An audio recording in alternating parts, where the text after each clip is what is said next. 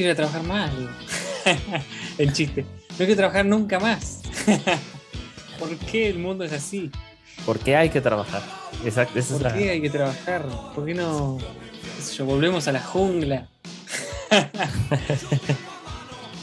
Pero sí, no? nos llevamos nuestras, nuestras tecnologías a la jungla. O sea, seguro, seguro, sí, sí. Nos El vamos a la jungla, pero, pero, pero nos vamos con, con todo, teléfonos, internet, La netbook. eh, todo, todo, todo, todo, todo, absolutamente todo.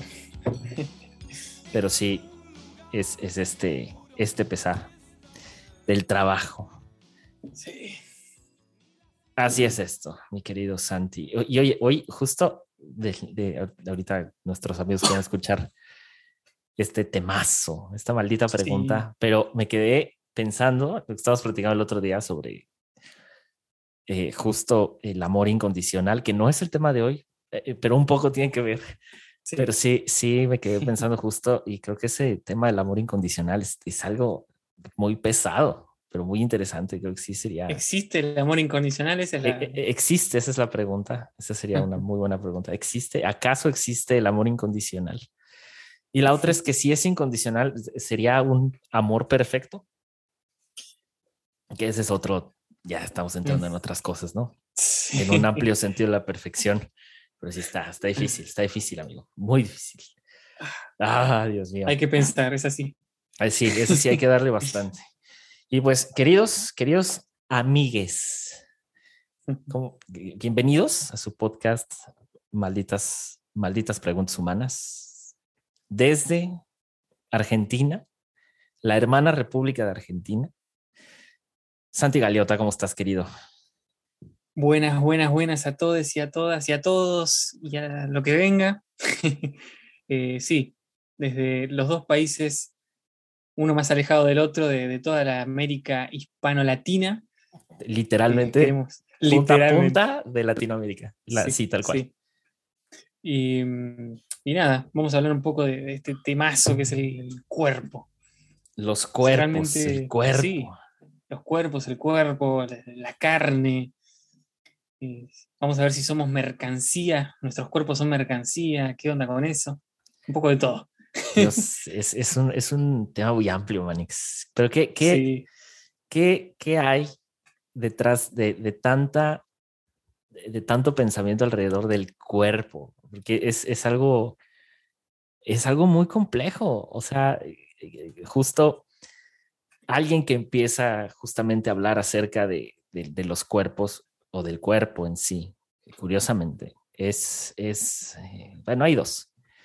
Por un lado, Platón, que, que es como, ya sabemos, ¿no? Platón es este filósofo grecolatino que pues abrió el panorama, ¿verdad? A muchos. Entonces, él, en la visión de Platón, es como que el cuerpo es, lo define como una cárcel eh, que atrapa, eh, es, es como esto que, ajá, pero que, que, pero que además es, Mm. pero que obedece a la, o sea, es una cárcel que obedece a lo animal que es como esta, que es esta cárcel la que tiene esta, eh, eh, esta tendencia instintiva hacia hacer la guerra, hacia Sí. hacer el, el- el- el- eh, no, no sé, hacer destrozo y medio, pero por otra parte pone también que justo este cuerpo también tiene como otra parte, ¿no? Que es como esta parte de el, el cuerpo, que es eh, esta carne que, en la que habitamos, en la que habita el espíritu, el alma y los valores y todo lo demás.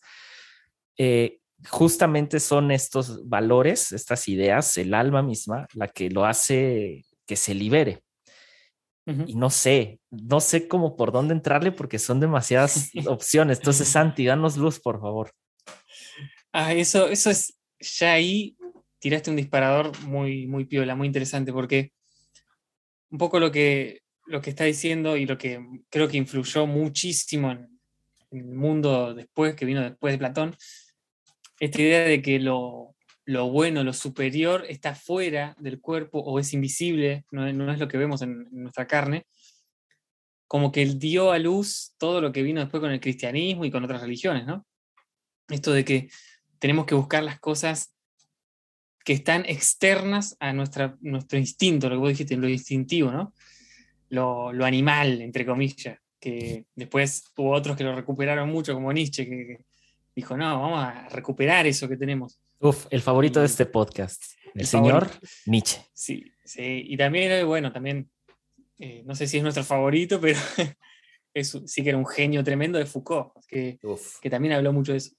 Y justo hoy leía que Foucault en uno de, sus escritos, eh, como que dice que, que si bien Platón dijo que el cuerpo era la cárcel del alma, él decía que el alma era la cárcel del cuerpo. Y un poco lo que estaba queriendo decir, me parece, es como que toda la, eh, el alma, en realidad lo, lo entiende así, Foucault un poco como es una construcción cultural y social. Y toda esa construcción social y cultural, muchas veces guiada por, por la cultura hegemónica, define qué va a pasar con nuestros cuerpos, cómo van a ser nuestros cuerpos, cómo se van a transmitir, cómo, bueno, un montón de cosas entran ahí, toda la estética, toda la, eh, la cuestión de la pureza también, un montón de cosas. Ya estamos entrando en, en, temas espinosos, pero va, síguele, síguele. Estamos, estamos picantes, pero dentro de eso aplicándolo y llevándolo un poco para, hoy, para el presente, toda esta cuestión que se escucha mucho, el tema de la palabra cuerpos hegemónicos, a mí siempre me, me pareció rara, ¿no? Esa palabra, pero ¿por qué entendemos ciertos cuerpos hegemónicos o cuerpos bellos o cuerpos atractivos o lo que sea, y otros no en Occidente? ¿Y, por qué tenemos que apuntar a cierto tipo de cuerpos? ¿Y por qué hay toda una industria detrás de eso, ¿no? Como que me parece muy actual todo eso. Es que, no, sé, es que justo, eh, es que esta es la parte donde ya empieza lo interesante.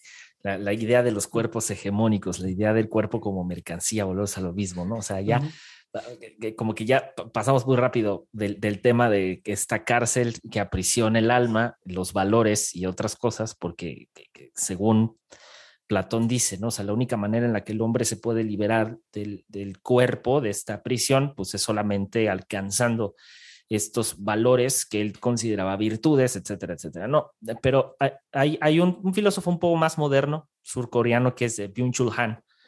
Él, él dice que en la época post-industrial, post-heroica, eh, el, cuerpo no es eh, más que o más allá de ser un medio de producción, dice que eh, el cuerpo disciplinado, el cuerpo hedonista, vamos a llamarlo así, e, este cuerpo que se disciplina a ser mejor, este cuerpo que quiere ser mejor, que se gusta, que se disfruta a sí mismo, que eh, no se orienta a, una especie de fin superior, sino se orienta a un desarrollo de sí mismo pues es este cuerpo que al final del día desarrolla una postura y rechaza todo dolor. Es decir, o sea, rechaza toda crítica, rechaza todo señalamiento, rechaza toda, eh, todo juicio sobre él, lo que justo, y justo lo que decías, lo que hoy no sucede.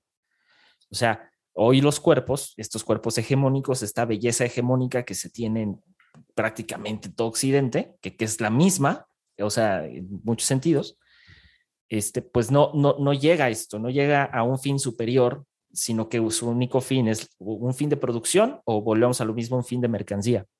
Entonces eso lo vuelve bien complejo porque al final del día, eh, como también dice Bill Chung Han y seguramente muchos otros filósofos antes, eh, hablaba de que pues consumimos cuerpos, ¿no? Al final del día.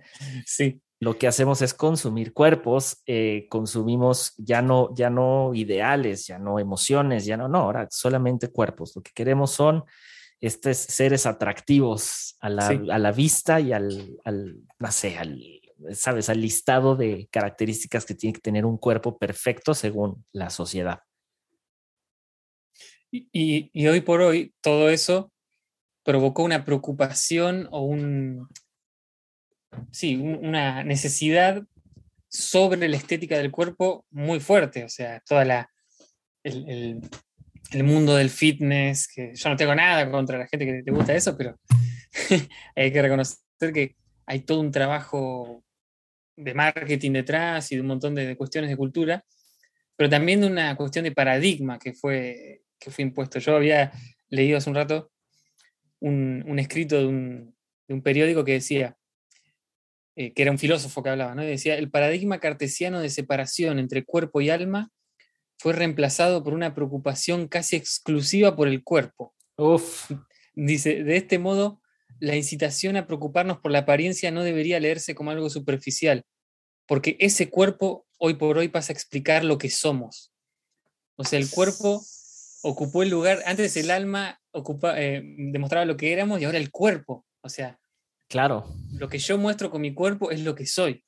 Eso es lo que, lo que se vende, bueno, las redes sociales. O sea, ahí está la base y, en esa caemos todos, ¿no? Todos. Lo que, todos. Todos porque está, atraviesa toda nuestra, nuestra sociedad hoy por hoy. Eh, pero, pero justo, a ver, pero es que aquí, o sea, suena, sé que suena muy drástico, como que decir que esto está mal, como de, ah, no, o sea, los, que, que, los cuerpos tengan que ser perfeccionados o lo que sea, está mal, pero es que existen diversas formas de eso. O sea, e, el, el, cuerpo, lo que no entendemos es que, o lo que no se entiende, por ejemplo, es que, y voy a poner un ejemplo con las artes, las bellas artes, la música, la danza, el, al final del día, el arte no es solamente una expresión del alma, el arte también es una expresión de la corpora, o sea, del cuerpo, de lo corporal, porque si no, o sea, si no, si no tuviéramos esta destreza, la destreza se ejecuta con el cuerpo. O sea, incluso escribir se ejecuta con el cuerpo. Entonces, aquí sí quiero como que, porque sí suena como de, ah, no, ahora vamos a cerrar todas las redes sociales y, ya no voy a subir mis fotos posando y lo que sea. No, no es eso. Eh, eh, pero simplemente eh, es, es, esta que nos desbocamos, o sea, nos desbocamos o la sociedad se, se, entró en un desenfreno ridículo por los cuerpos. Y justo es lo que dice, o sea, redes sociales. Ahora, no solo el arte, sino, por ejemplo, el, el, el, el mismo que pues también es un arte, pero el, el, arte del tatuaje, vamos a llamarlo así, los, los, tatuajes, independientemente de que tengan algo significativo, de que representen algo en muchas ocasiones, en otras no, simplemente ya te lo pones porque te gusta ponerte tatuajes, pero el tatuaje eh, en su, creo yo, en su más pura representación, también tiene muchísimo que ver con esta... Eh, no mejoramiento, pero sí en una expresión del cuerpo. Es decir, sí eh, más allá de mejorarlo, es también una cuestión de estética del cuerpo, porque no, no, uno no te vas a tatuar algo que no te guste, pues, tampoco es obligación, pero sí creo que eh, contribuye muchísimo a la estética del cuerpo.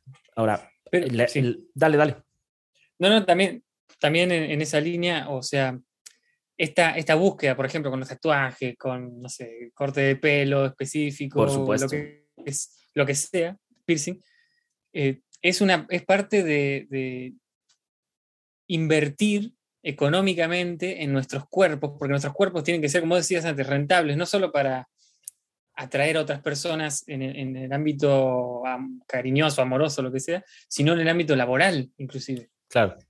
O en el ámbito social, para encajar en ciertos lugares o lo que sea. Justo eso, justo, y justo eso es a lo que iba, porque, porque pareciera ser que cuando se habla de esto, en especial eh, con ya filósofos ya en la posmodernidad como Byung-Chul Han y muchos otros un poco antes, pero, pero se habla, volvemos a lo mismo, como esta cárcel, como este, como este dejo de carne, ¿no? Que, que, que nos tiene sometidos a, y no es así, o sea, creo que es justo fue un tema muy interesante como para abordar desde mi punto de vista. Fue, fue muy, muy, muy llamativo por el hecho de que cuando se habla del cuerpo se tiene que entender que hablamos de más cosas. Y, y, aquí voy a, voy a hablar un poquito de un, la, la, concepción greco-latina y un poco del derecho romano de lo que significa la parte del cuerpo. Eh, dentro del derecho romano hay una cosa que es la res, o sea, la res es la cosa, es, es, es res es cosa en, en, latín, por, o sea, eso es su significado.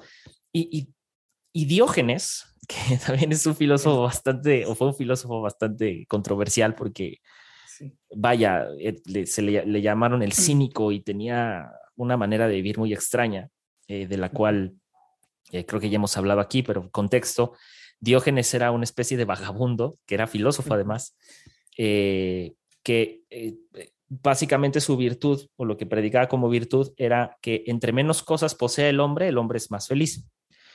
Y entonces él eh, se, se, despoja de todos sus bienes y termina únicamente con, una, con, un, sí, con un recipiente para el agua, y el cual tira también, lo, lo bota a la basura, porque ve a un niño tomar agua con la palma de su mano. Entonces dice, no necesito esto. Él termina viviendo en una, eh, en una especie de barril, pero que realmente era como una especie de tinaja grandota, una tina enorme donde se hacía vino. Eh, entonces termina viviendo en una tina eh, y solamente tenía una frazada y normalmente andaba desnudo por la calle. y tenía, tenía varias cosas muy interesantes, pero una de las cosas que tenía Diógenes es que Diógenes él describe como su ciudad perfecta o describe su, eh, su, su, sí, su población perfecta, vamos a llamarlo así, su ciudad perfecta, y él decía, el cuerpo cínico es un cuerpo cívico, es decir, el, el, cuerpo cínico es un cuerpo que habla eh, de, de, mejor manera o sirve de mejor manera a la sociedad, y entonces para describir qué es el cuerpo cínico, según Diógenes, el cuerpo cínico tiene muchísimo que ver con el despojo de todos los bienes materiales a efecto de que el cuerpo quede o sea representado como lo que es en su imperfección, pero a la vez perfecto, no por lo que es, sino por lo que contiene. Y entonces él dice, lo que contiene debería de ser entonces todos estos valores que nos lleven a una mejor sociedad y por lo tanto, entonces el cuerpo tiene que abstenerse de ciertos lujos para poder alcanzar la virtud de una eh, mejor sociedad. Entonces ahí se avienta todo un choro, ¿no? Todo un, rollo. Entonces, eh, y, de ahí se arma como otro escrito que surgió más o menos por ahí de los ochentas, que es la República de Diógenes, que son estos como estatutos donde Diógenes justamente lo primero que habla es el cuerpo. Y hay algo bien chistoso, o algo muy curioso, mi querido Santi, porque hay un, hoy por hoy, hay dos cosas que, que eh, hablando de los cuerpos me, me, me tienen un poco, no molesto, pero sí un poco como ah, no sé si, estamos en lo correcto. La primera es la aceptación de los cuerpos como son, no importa qué. No importa si el cuerpo que tú tienes no es, no es sano, yo lo tengo que aceptar. Claro, porque yo no soy quien para opinar en el cuerpo ajeno, eso me queda súper claro. Pero está otro tema, que la misma perfección, lo que decías, la homogenización de los cuerpos, que exige? Exige que esos cuerpos que no son saludables, entonces sean mal vistos. Hablando justo de la República de Diógenes, la pregunta es esta, mi querido Santi, ¿qué hacemos? ¿Qué hacemos con los cuerpos tan variados? Porque es, es decir, más allá de, de, todo lo que existe y las enfermedades alrededor del cuerpo, como lo pueden ser la anorexia, la bulimia, más allá de lo fóbico, ¿no? La gordofobia, etcétera, es ¿Cómo llegamos a este punto en donde de manera filosófica empezamos a analizar el cuerpo no como lo que realmente es un organismo, sino ahora como una especie de producto? O sea, ¿qué nos llevó a ese punto? Yo creo que un poco acá podemos linkearlo o relacionarlo con, con lo que decía Marx, que Marx se refería al fetichismo de la mercancía, ¿no? Como lo que está detrás de las mercancías o, el objetivo de, valor de uso, bueno, valor de cambio, todo eso de las mercancías. Nuestro cuerpo termina siendo un valor de uso, un valor de cambio. ¿Qué pasa con los cuerpos eh, insalubres o no saludables? No son productivos para el sistema. No son productivos para, para todo lo que abarca eh, esta rueda de consumo, ¿no? El maldito capitalismo. El maldito, que sí, estamos, estamos atravesados por todo. Es, claro, por supuesto. la, biopolítica, el biopoder atraviesa toda nuestra vida y, por supuesto que, se busca ese tipo de, cuerpos. Lo mismo, igual más allá de esto, hay, como, hay una insatisfacción constante. El, objetivo del capitalismo, para que esto funcione con respecto a los cuerpos, me parece, es que nunca se llegue al objetivo. Porque si se llega al objetivo, por ejemplo, tomas una pastilla y ya de repente estás todo trabado y, y tenés unos músculos zarpados y estás perfecto, no tendría sentido. No le sirve al sistema. El sistema quiere que constantemente busques algo más. O fíjate que yo noto que muchas personas que vos lo ves y decís, este está, es un tremendo fitness, está marcadísimo, eh, tiene un físico zarpado y siempre están, ay no, eh, me, falta un poquitito más acá, un poquitito más allá, esto, lo otro, eh, o miran a tal persona y dicen, ah, yo quisiera ser como esa persona, que, por no sé, Tyson, una cosa gigante. sí. Pero pará, flaco, está 400 mil veces mejor que yo. pero siempre tiene que ser una, cosa de, búsqueda constante. Y también había leído de este Walter Benjamin, cuando él habla un poco del capitalismo como religión, también se relaciona con, lo que vivimos hoy, que es como una religión de culto permanente donde el eje no es la salvación, sino la deuda o la culpa. Uno siempre está en deuda con su propio cuerpo, un poco fallado. y hay muchos dispositivos que, se usan para esto, ¿no? Entonces, lo que vos decías, ¿no? El tema de la, aceptación. Quizás desde un, desde un punto de vista más, más filosófico, más así, como nos gusta a nosotros. Creo que tenemos que buscar qué es lo que está detrás de esa no aceptación.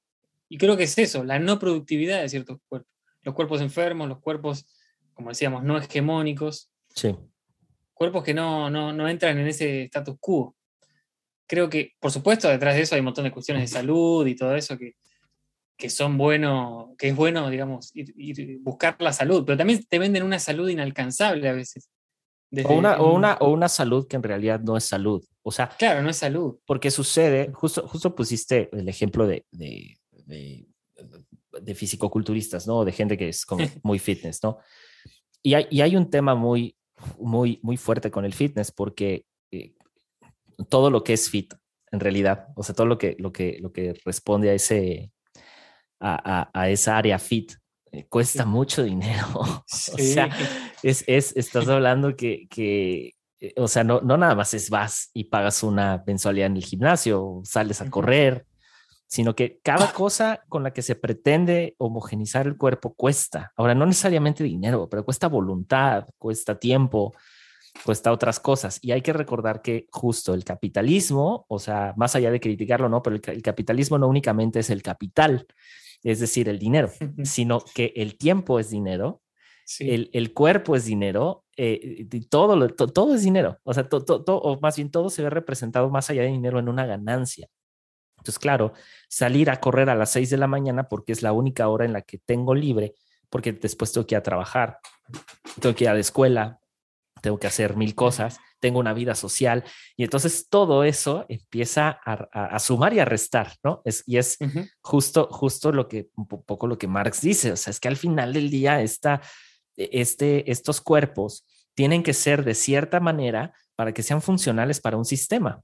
Ahora, y lo que me lleva a Schopenhauer, que Schopenhauer también es señor Schopenhauer, Sí. señor Schopenhauer, él tenía, él tenía, Arthur Schopenhauer eh, tenía esta idea de las representaciones, que vivimos en un mundo de las representaciones. El mundo tiene diversas maneras de representar, de representarse ante nuestros ojos y una de ellas es el cuerpo. Entonces dice que el cuerpo es dado al sujeto de distintos modos, pero el principal es que el cuerpo es el objeto entre todos los objetos. Es el objeto mayor entre todos los objetos. El, objeto, el único objeto que puede utilizar otros objetos. Sí, tal cual. Y entonces suena, suena como, no, pero ¿cómo? Pues sí, él, él habla de que justamente toma este ejemplo de la res, de la cosa, y el cuerpo humano es esta cosa que puede poseer y utilizar otras cosas, pero no hay otra, no hay otro ser en la tierra que haga eso. Entonces me dirán, bueno, sí, los animales eh, pueden usar cosas. No, los animales consumen cosas, pero como tal, usar cosas no usan porque no tienen la capacidad de usar cosas. Entonces, es muy chistoso porque Schopenhauer dice, bueno, a la vista de las representaciones que tenemos del mundo, pues el cuerpo termina siendo pues, un objeto más, pero es el objeto de entre todos los objetos, ¿no? Y volvemos a lo mismo. Volvemos a lo mismo, es como siendo un objeto más de las representaciones, ahora sí vamos a la parte que decíamos. Mi cuerpo, que entonces, ¿qué representa? Es decir, en, una sociedad que vende precisamente estos cuerpos hegemónicos, la pregunta para cada uno de nosotros sería, si, si estos son los cuerpos que se venden, entonces mi cuerpo, ¿qué está vendiendo? O entonces mi cuerpo, ¿qué está representando? Y ahí es donde empieza a venir una crisis durísima de justo lo que decías, bueno, es que me falta aquí, ¿no? En el brazo, fíjate, es que aquí el, el, el bíceps no está bien formado de esta parte y, y, y tú te ves en el espejo y dices, brother, ¿qué te pasa? ¿Qué queda para mí, güey? ¿Qué queda para mí? O sea, exactamente. O sea, sí, sí, sí. Y aquí vamos con, con, con otra parte, ¿no? Que es como que la, la, envidia que surge de los cuerpos. Sí. O, o sea, cómo, mi Santi, cómo los cuerpos eh, eh, o los distintos cuerpos son capaces de transmitir emociones sin siquiera expresar las emociones, o sea, con el simple hecho de verlos. Eso, eso, es, eso es, un, es una locura, eso. Sí. Y, pensando lo que decías antes, eh, con esto de, lo que decía también Schopenhauer, de que nuestro cuerpo es la cosa que usa otras cosas, ¿no? Uh -huh. Yo creo que somos, recién pensaba, somos consumidores de nosotros mismos y de otros cuerpos, ¿no? Uf porque somos, como decía al principio, somos mercancía de nosotros mismos y consumimos esa mercancía porque la utilizamos. Es como, como una moneda de cambio para producir, para seguir generando el, el famoso homo economicus. Siempre estamos buscando optimizar y nuestro cuerpo no sale de eso tampoco. Claro. Este, y bueno, y eso que decías, ¿no? De que el cuerpo logra comunicar y generar en otros diferentes cosas, emociones. Eh, también, ¿por qué no? Eh, activar o movilizar el algoritmo.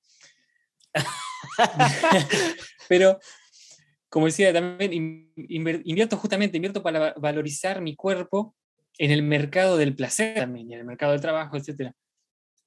Pero busco también valorizarme en ese mercado. Porque cuando una red social, por ejemplo, ¿no? o sea, hoy por hoy, ¿qué, ¿qué es lo que más vemos entre todas las plataformas y pantallas. El celular, ¿no? Claramente. Sí, 100%.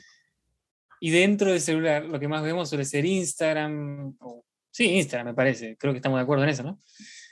Si vos ves los cuerpos o la, las imágenes que suelen aparecer en las promociones en Instagram o, o de la mayoría de, de, personas que te aparecen, inclusive en las propagandas, ese tipo de cuerpos es lo que empieza a quedar en nuestro inconsciente. Yo no soy igual ni psicólogo, ni psiquiatra, ni nada, pero yo creo haber eh, leído un poco algunas cosas sobre eso y me acuerdo que hay, las imágenes suelen quedar impregnadas durante años, muchas de ellas, y cuanto más repetitivas son, más se impregna en nuestro inconsciente, ¿no?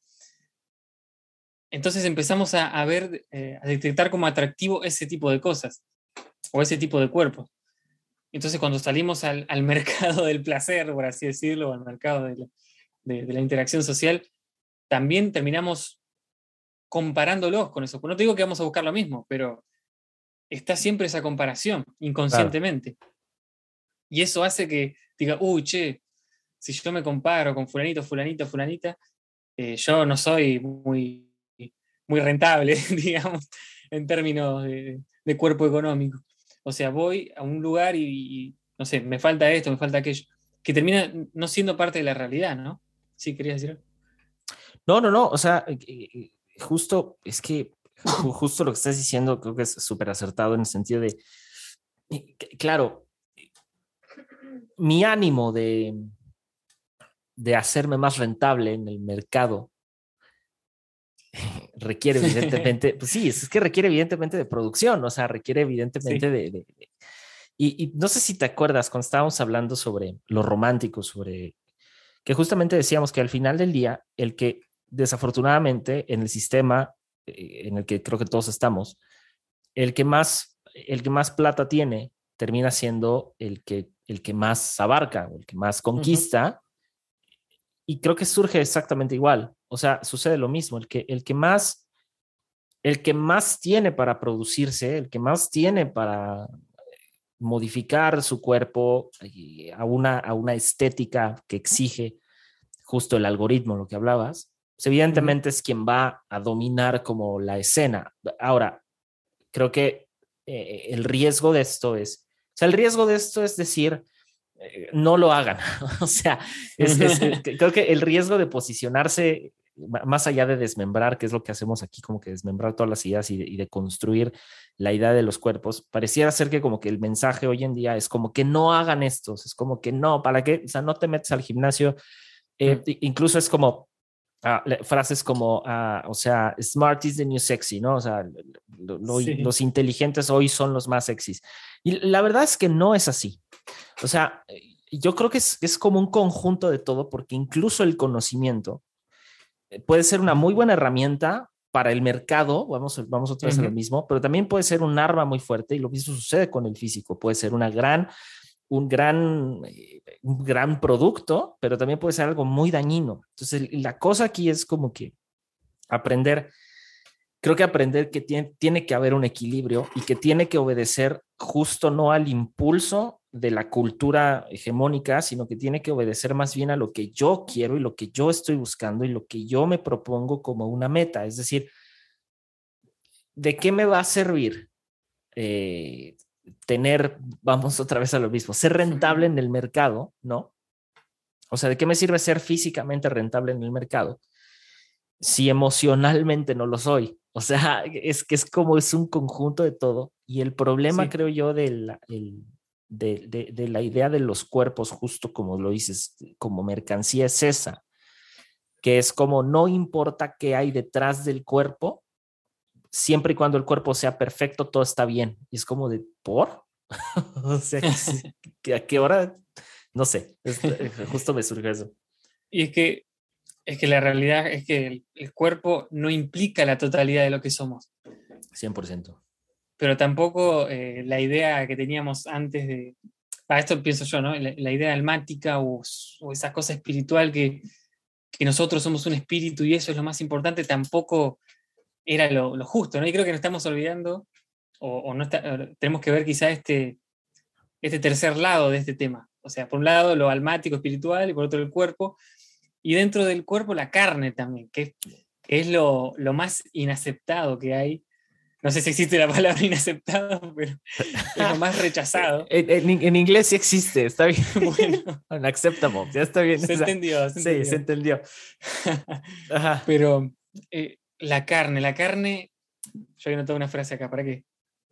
El cuerpo es asimilable y controlable, pero la carne es demoníaca. La carne es vista como lo, malo, la maldad, lo que, volviendo, lo, animal. ¡Ay!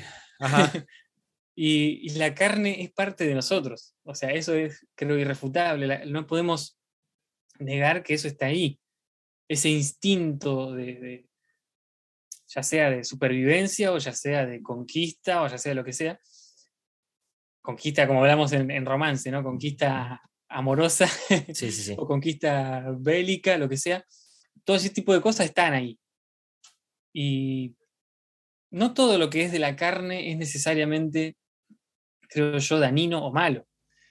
Creo que hay cosas de la carne que, que tenemos que aceptar, que están ahí, que por algo están, me parece. Claro. No sé qué pensás vos. híjole, es que, es que, ok, volvemos a lo mismo. O sea, ok, hablemos de la carne ahora sí, de, este, de este pellejo que todos tenemos, ¿no?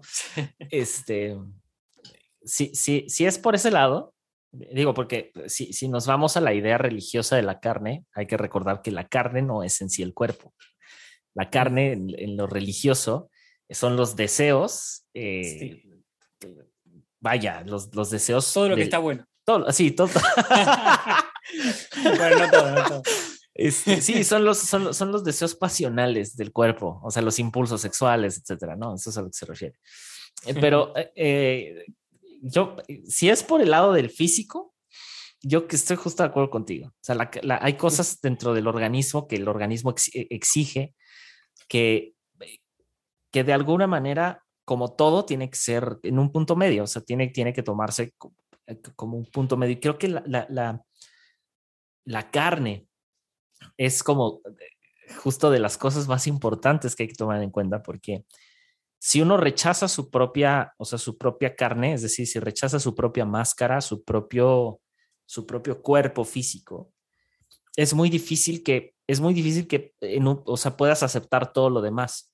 Lo que pasa es que eh, es, es, ok, este dicho de que de, la vista nace el amor, o sea, justo tiene este, este, este, esta idea, pues justo, justo se aplica. Es como, si yo me veo en, el espejo y lo que veo y no estoy conforme, no estoy contento con lo que veo, muy difícil voy a estar contento con lo que hay adentro.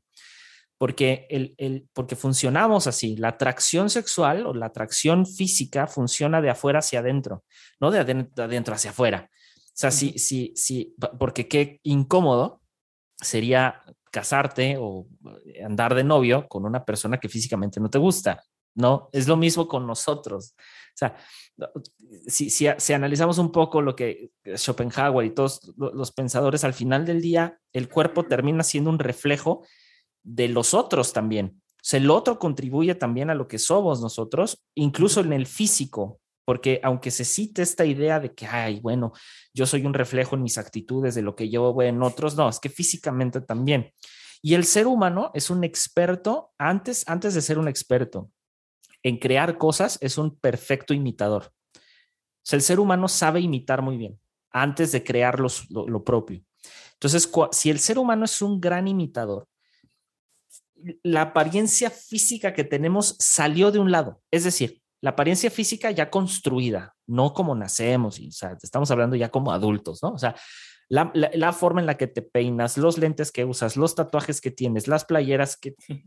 todo hay un porqué. Y ese porqué viene de un imitar algo o imitar a alguien. Sí o sí, no hay modo de que de pronto alguien diga, ah, me compré una playera del Che Guevara porque...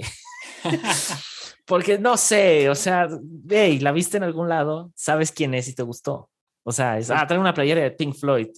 Ah, por Dios, por favor. O sea, podría no gustarte Pink Floyd. Es más, hay, hay, hay un, uh, hay un, en YouTube hay una entrevista que le hacen a Metallica, ¿no? Y le dicen, eh, vamos a poner varias fotos de varios artistas que traen tus playeras. Entonces sale Metallica viendo fotos de Shakira con playeras de Metallica, Miley Cyrus con playeras de Metallica, Lady Gaga. Y, vamos a poner que sí escuchen la música de Metallica, pero seguramente hay otros que no la escuchan tanto y solamente saben que Metallica es una banda ya un poco de culto. Y, también, pues por otro lado, es la moda, ¿no? O sea, el, el fashion y todo el rollo. Y todo eso es imitación, es imitación, imitación, imitación, imitación, imitación. Entonces, siendo el humano un perfecto imitador, en la misma carne yo puedo ser ese imitador. La, cosa es esta, por ejemplo, ¿por qué termino yendo a un gimnasio? Bueno, termino yendo a un gimnasio porque yo vi a alguien, escuché a alguien o supe de alguien que ir al gimnasio le cambió la estética, le cambió la salud, le cambió lo que quieras. Entonces, seguimos esos patrones de imitación. Y la carne precisamente por eso es importantísima. Porque si yo no estoy contento con lo que yo estoy viendo o con lo que yo percibo de mí mismo en mi físico, tengo entonces un problema mayor. Porque ah, estoy inconforme y volvemos a lo que decías. Si yo estoy inconforme, eh, estoy cayendo otra vez, o no cayendo, pero estoy, me tengo que dar cuenta que estoy sometido precisamente a este discurso del consumo. No, ¿Por qué no estoy conforme? Es que no estoy conforme porque mi vecino se metió al CrossFit y ve nomás, ¿no? O sea, ve el físico que tiene. Y la, y la, respuesta natural es, si no estás conforme con lo que estás viendo y lo que estás viendo en el cuerpo ajeno te convence, ¿qué vas a terminar haciendo? Metiéndote al CrossFit. O sea, esa es, ese es como que para mí la importancia del cuerpo, de decir, no está mal si en algún punto de la vida o en algún punto del, camino digas, hey, como que en mi brazo se vería bien un tatuaje, ¿no? O sea, o como que en la espalda, porque en algún lado lo viste, no está mal, pero el punto es que si es, es como, el punto aquí sería cómo abordamos esa inconformidad de la carne. Tal cual. No, no, no sé, creo que por ahí podríamos entrar algo muy interesante. Dale, mi Sí, sí, justamente con el tema del tatuaje, yo hace poco decía, uy, y, justamente por eso trabajo, ¿no? Para poder hacerme algún tatuaje más. no, pero, pero a veces pensaba hace poco, qué ganas de hacerme un tatuaje y no me, no me alcanzaba la plata o tenía que otros gastos. Y, un poco está esa, esa cuestión, ¿no? Porque hoy por hoy, eh, leía también esto, ¿no? Que hoy por hoy los cuerpos, el poder, digamos, ponerle lo que quieras, el sistema, el sistema de consumo, digamos, ya no corrigen los cuerpos como antes. Era, antes acá en Argentina, no sé cómo era ya, en México, pero acá, eh, en la época de los militares, venían a, uno que tenía pelo largo en la calle, era varón, y lo llevaban y le cortaban el pelo. Wow. Porque eso estaba mal. Entonces se ejercía, sí, acá era terrible, se ejercía a ese control, a ese nivel, ¿no? Pero hoy por hoy ya no creo que el poder se va ahí corrigiendo cuerpos, sino que guía las conductas, conducen a las personas a, ciertas conductas, por medio de, todo lo que abarca este sistema de consumo, por, esta vigilancia, por un control más a distancia ahora, sino por medio de lo que venimos diciendo, las redes, todo lo que te venden por todos lados. Entonces te llevan a eso. ¿Por qué tantas personas consumen la remera de Metallica si, y porque lo vieron en tal lugar y, es algo que se produce en masa, ¿no? Pero como vos decís, si vos te querés comprar una remera de Metallica o, lo que sea, está perfecto. Yo me quiero poner una remera de Lady Gaga. Y claro, y también. sí, ¿no? O sea, sí, claro. y, es que es justo eso, mis santos. O sea, es como que pareciera ser que cuando se habla de los cuerpos y justo, eh, eh, digo, de, tu lado y de mi lado, cuando empiezas un poquito a, adentrarte en, en, el pensamiento sobre el cuerpo, como que pareciera ser que la mayoría de los pensadores lo, o sea, lo conciben y justamente la carne la conciben como una especie de mal. Sí. O sea, como una especie de e, esto me tiene aprisionado, pero, eh, pero, al, eh, pero al mismo tiempo es como, pero sin esta cárcel no puedo, o sea, sin esta cárcel de carne no puedo, no puedo hacer nada, porque todo es etéreo. O sea, que, que, eso es lo que no vemos. O sea, justo, justo eh, eh, estaba pensando ahorita que decías, ¿no? De esta voluntad de, decir, bueno, me puedo comprar una playera de metálica y me la puedo poner con falda si quiero, ¿no? Y, es eso, o sea, como que no, como que no, no, entramos en esta conciencia de que la condicionante sobre nosotros ya no son los cuerpos. La condicionante sobre nosotros es justamente el, el producto. O sea, ya, ya, ya no, es el, no es el físico en sí, ¿sabes? Ahora es qué vas a hacer con ese físico. Y claro, ese físico en una playera de metálica, pues se va a ver mejor, ¿no? Entonces, es, es justo eso, ¿no? O sea, la mercadotecnia y todo lo demás, y este, como decías, este sistema al que estamos sometidos, de alguna manera, y sé que suena muy eh, anticapitalista y bla, bla, bla, pero no es eso, es como, es, ajá, o sea, suena muy zurdo, pero, no es eso, sino que simplemente como que el cuestionar un poquito de, de, dónde como que provienen todas estas ideas, ¿no? Y, hacia dónde nos están llevando. Yo personalmente creo que justo lo que acabas de decir es el sistema ahora, en lugar de corregir los cuerpos, como dices, ya no corrige en sí los cuerpos, sino que corrige las prioridades o alinea al ser humano a, prioridades que lo llevan a modificar el cuerpo. Eh, y, pero lo que primero tiene que suceder antes de que modifiques tu cuerpo, tengo que modificar tu mente. Exacto. Y entonces, aquí vamos a la siguiente pregunta. ¿Cuál es la relación, mi Santi, o qué consideras tú, cuál es la relación entre la mente y el cuerpo? Bueno, eh, en realidad la cultura radica en la mente. Entonces, y eso se, se transporta al cuerpo, etc. Pero yo creo que lo que pasa ahora, y, creo que es, está dentro de esto de la relación de la mente con el cuerpo, es que hoy por hoy no podemos decir, como decías recién, no, es que estamos siendo anticapitalistas, ni anti ni, supercomunistas, ni nada. Claro. Pero sí, es verdad que hoy por hoy tenemos más libertades, por lo menos en, nuestros países. O sea, recién te estabas contando de, la gente que le cortaban el pelo obligatoriamente al paso de los años tenemos más libertades, tenemos un montón de oportunidades de consumo y de hacer esto, lo otro. Pero es una libertad, y esto lo hablan también varios sociólogos, es una libertad controlada, es una libertad medida y no sé cómo decir, cómo es la palabra, sí, manejada por medio de estadísticas y por medio de, bueno, ya lo dijimos, algoritmos, etc. Es una libertad condicionada, que está guiada hacia cierto lugar. Si vos te salís de esos parámetros de la libertad, quedas fuera del sistema y, y quedas fuera de todo lo que te propone esta, esta sociedad. Por ejemplo, hay gente que está fuera y por más que tiene libertad, no puede acceder. Por ejemplo, una persona de, clase trabajadora o de clase humilde que no puede comprarse una zapatilla y constantemente recibe una propaganda de, zapatillas, zapatillas, zapatillas, y el, el, deseo de este sistema se le genera a él, por supuesto, en la mente O el deseo puede ser también de lo mismo, volviendo lo mismo, de, tener un cuerpo más fitness. No tiene ni la capacidad económica para comprar los alimentos necesarios que, que lo ayuden, ni para ir a un gimnasio, ni tiene ningún, ninguna herramienta de gimnasio. ¿Qué pasa con esa persona? Queda aislada de, la capacidad de ser parte de eso.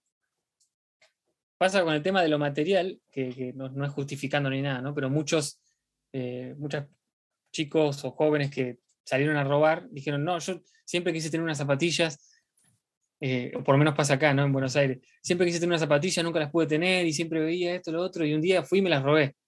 Lo agarraron y le metieron preso, ¿no? Como que decía, como que esta sociedad te genera el deseo, pero no todos pueden acceder a eso. Entonces, mentalmente y psicológicamente es, bastante fuerte también, ¿no? Obviamente no estoy justificando nada, ¿no? Porque si no, con ese mismo argumento podemos justificar un montón de cosas, pero pero sí es verdad que, esa angustia constante, lo que vos decías antes, cómo manejamos ese deseo de querer tener eh, un cuerpo, por ejemplo, hegemónico, de querer llegar a esto o aquello. Ahí está la clave. Si sabemos manejarlo, con que no es esa la base de, lo que realmente queremos alcanzar, sino que eso es, un deseo impuesto y si lo percibimos, eso lo deconstruimos, podemos vivir un poco más tranquilos y no angustiados, me parece. Por supuesto. Por supuesto, por supuesto. Y es, y es que, esa es la parte interesante. Ahora, justo es, vamos, vamos de esta parte de, ya, ya vimos que, claro, lo, lo, que se modifica es la cultura. La cultura se modifica pues, en, la, en, la, mente, ¿no? O sea, la, y, la mente no solamente estamos hablando del, del, intelecto, estamos hablando también de las emociones, estamos hablando de muchísimas otras cosas que abarcan justo eh, todo este eh, panorama pues muy abstracto de las ideas. Hay algo bien interesante que acabas de decir, mi Santi, que es justo que evidentemente no, no, no, no vamos aquí a justificar eh, que se roben cosas, pero que, sí es tan, o sea, es tan fuerte esa presión del llegar a ser y llegar a tener. Que, ok, ahorita lo estamos viendo en el llegar, llegar a ser llegar a tener, pero en el caso del cuerpo, es, es creo que es, escala todavía más. Porque el llegar a tener, si, si, si tú creciste en un hogar donde no siempre tuviste todo, donde no siempre hubo muchas comodidades, eh, podrás entender más o menos cómo funciona tu espiral social. Y bueno, eh, puede haber un rasgo ahí de conformismo y lo que sea, que tampoco está mal. O sea, em, e, e, en otros casos también existe esta, esta idea de, bueno, quiero llegar a ser algo más y ese llegar a ser algo más puede provenir de distintos lados o desde el trauma o desde precisamente las, las, ah, las ganas de cambiar las condiciones, ¿no? En, lo mejor que se pueda. Em, pero justo con los cuerpos surge lo mismo. Es que el, el trauma que se vive sobre el cuerpo o el trauma que se vive sobre la carne es más doloroso en ocasiones que el trauma que se vive de la, en la mente. Es decir, el, el, trauma que se vive en el cuerpo puede ser de distintas cosas. Puede ser desde un trauma discriminatorio sobre el cuerpo hasta un trauma de una agresión física. Y la cosa con el cuerpo aquí es que, eh, eh, ahora, agresión física, no, sí, o sea, metan ahí toda la parte de que acuchillen a alguien, o sea, todo eso sí, ok, pero, pero a lo que voy es, el trauma sobre el físico, ahora sí vamos a hablar en la parte, la, la parte etérea de esto, ¿no? La parte filosófica, es el trauma sobre el físico es esta comparación que hay de un físico a otro, esta crítica que hay de un cuerpo a otro, eh, de si volvemos a lo mismo, de que si es un cuerpo aceptable en el mercado o no. El trauma que se vive sobre esa parte física o sobre el, trauma sobre el cuerpo puede desatar cosas peores que cuando uno se da cuenta que estuvo metido en una secta durante años, ¿no? y ese trauma lo que hace precisamente es eso, es eh, como no soy rentable para X persona, entonces, y esa persona yo le estoy dando muchísimo valor a lo que me está diciendo, entonces voy a cambiar mi cuerpo. Y entonces viene toda una serie de, de, de impulsos externos y de agentes externos que tienen que ver justamente con esa modificación. Y que esas modificaciones, hablando del cuerpo como algo carnal y como este estuche sobre el cual está o reside el alma y los sentimientos y las emociones, cuando este cuerpo se modifica, eh, eh, y se modifica y se puede modificar en distintas cosas. Se modifica exclusivamente, exclusivamente a través de lo que cada quien en su mente considera que es bello y es atractivo. Lo que me lleva al punto de que justamente este es el origen de la adicción en las cirugías plásticas y en distintas cosas. O sea, las cirugías plásticas, hablando del cuerpo, no es de a gratis. No es como que, ay, o sea, me voy a arreglar la nariz y después de arreglar la nariz voy a arreglar todo lo demás. O sea, hay un porqué detrás de eso. Y, se debe un chorro de cosas. Y justo estaba leyendo un artículo de criminología y criminalística bastante interesante, justamente respecto a esas modificaciones que se hacen. Y estas modificaciones que se hacen no proviene de un, no siempre provienen de un bienestar estético, es decir, de un, ok, eh, tengo un problema en la nariz, en el tabique, por no sé qué, entonces me tengo que arreglar el tabique y de una vez que hagan una cirugía estética, sino que las cirugías estéticas así en exceso tienen muchísimo que ver con un, precisamente con un trauma de que no soy rentable para esta sociedad. y, y, este es todo un tema porque pasamos de una especie de trauma que surge en la mente o que puede surgir de las ideas a un trauma sobre algo palpable y tangible como lo es el cuerpo humano, ¿no? y no es lo mismo con, también con la, llevándolo a este lugar, ¿no? También con la anorexia o la bulimia o ese tipo, bueno, mismo la obesidad también, extrema, ¿no? Eh, se llega a ese lugar, sí. O sea, tú, tú dices que, que, sucede, o sea, que es, que es, provienen más o menos como del mismo lugar.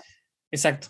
A ver, porque, dale. Ajá. Porque muchas eh, eh, chicas y hombres también ha pasado que, que llegan a, a, ese punto, ¿no? Por ejemplo, en el caso de la anorexia, por una presión social, no, yo tengo que ser, tengo que llegar a cierto nivel. Por supuesto, hay un montón de cosas ahí psicológicas, ¿no? Más complejas, claro, pero, claro.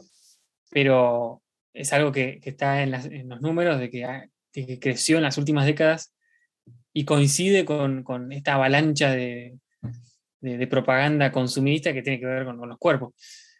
Que esa búsqueda de, aceptación o, de querer llegar a cierto ideal llevó a, estas personas a transformar su cuerpo a cierto punto ya dañino, ¿no? Como desde ese lugar me parece, me parece similar a lo que vos decías. Y es, y es complejo, o sea, porque, porque no hay como una razón en sí, ¿no? O sea, existen, existen varias cosas ahí de, de traumas y existen otros tipos de cosas, pero lo que sí, sí es, es como esta, esta idea de, de que el, el, cuerpo, ¿verdad? Como volvemos a lo mismo, como esta cosa que se puede rentar o esta cosa rentable en el mercado, pues termina siendo una idea como muy garrafal, ¿no? O sea, una idea bastante extraña y bastante extrema, en donde más allá de ser una mercancía y más de ser un producto de consumo, ahora eres una cosa competitiva, ¿no? Y, sí. y es, y ahorita, o sea, Heidegger, por ejemplo, hablando un poquito de Heidegger, que él, él dice que hay que entender el cuerpo desde una, o sea, desde su pertenencia a la estructura humana o de la existencia humana. Y dice que debe de ser entendido eh, como, o sea, como una relación o como una estructura relacional. Es decir, es que el, cuer el cuerpo no puede existir el alma y el alma no puede existir sin el cuerpo. Y es justo algo que él, que él habla muchísimo de, acerca del cuerpo. Heidegger lo que, lo que un poco, justo, justo la parte de Heidegger de llegar al ser que ya lo hemos tocado, ¿no? De, sí. de na, nadie es en su totalidad hasta que muere, ¿no? Ya cuando muere, fuiste, eres. Entonces, eh, Heidegger lo que hace de alguna manera es, dice, es que no podemos separar esto, no podemos separar el cuerpo de todo lo demás, es una relación. Y hoy en día pareciera ser que sí, me sorprende muchísimo. Es verdad. Me sorprende muchísimo justo como, otra vez, vamos, vamos a lo mismo, manejamos el cuerpo como una mercancía y manejamos como la mente y las emociones como una cosa extraordinaria, como una cosa que, que ah, la salud mental por allá, pero la salud física es importante. O sea, el, el que tengas un cuerpo como Dios griego es importante, sí, pero ¿y lo de allá qué? ¿No? Hmm y como que no entendemos que una cosa va relacionada con la otra, o sea, que es, es, es uh, de alguna manera, y creo que otro autor que es Mark Manson lo puso de una manera magistral. Él dice algo así como, ah, por acá lo tengo. Um, ¿Dónde está? Espérame. justo esto, aquí. Él, él dice que, o sea, no, no hacemos las cosas solamente por hacerlas, es decir, no hacemos las cosas que sabemos que deberíamos hacer.